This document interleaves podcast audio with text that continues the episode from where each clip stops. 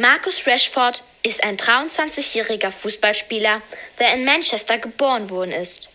Heutzutage spielt er Fußball für den Verein Manchester United und für die englische Nationalmannschaft.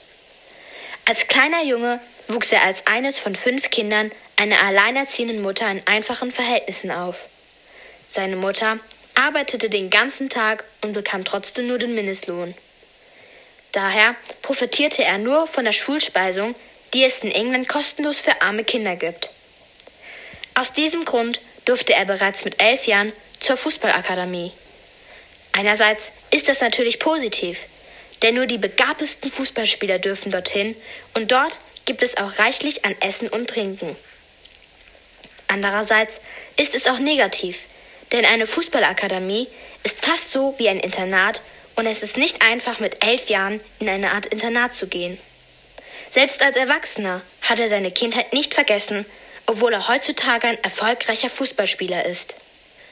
Darum unterstützt er die Organisation Fairshare, um gegen die Kinderarmut in Großbritannien zu kämpfen. Im Jahr 2020 gab es durch Corona besonders viele bedürftige Kinder. Doch die britische Regierung wollte über den Ferien nichts an Essen und Trinken in Schulen spenden.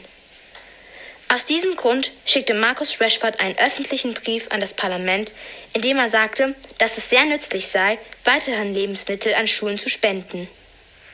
Daraufhin rief ihn der britische Premierminister an und der Vorschlag, der im Brief genannt wurde, wurde umgesetzt.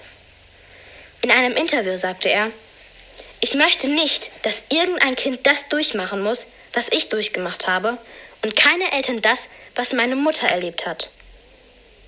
Meiner Meinung nach ist Markus Rashfords Motivation, armen Kindern in Großbritannien zu helfen, sehr heldenhaft, da es nicht selbstverständlich ist, als reicher Mensch noch an seine schreckliche Vergangenheit zu denken. Das ist sehr vorbildlich für mich. Markus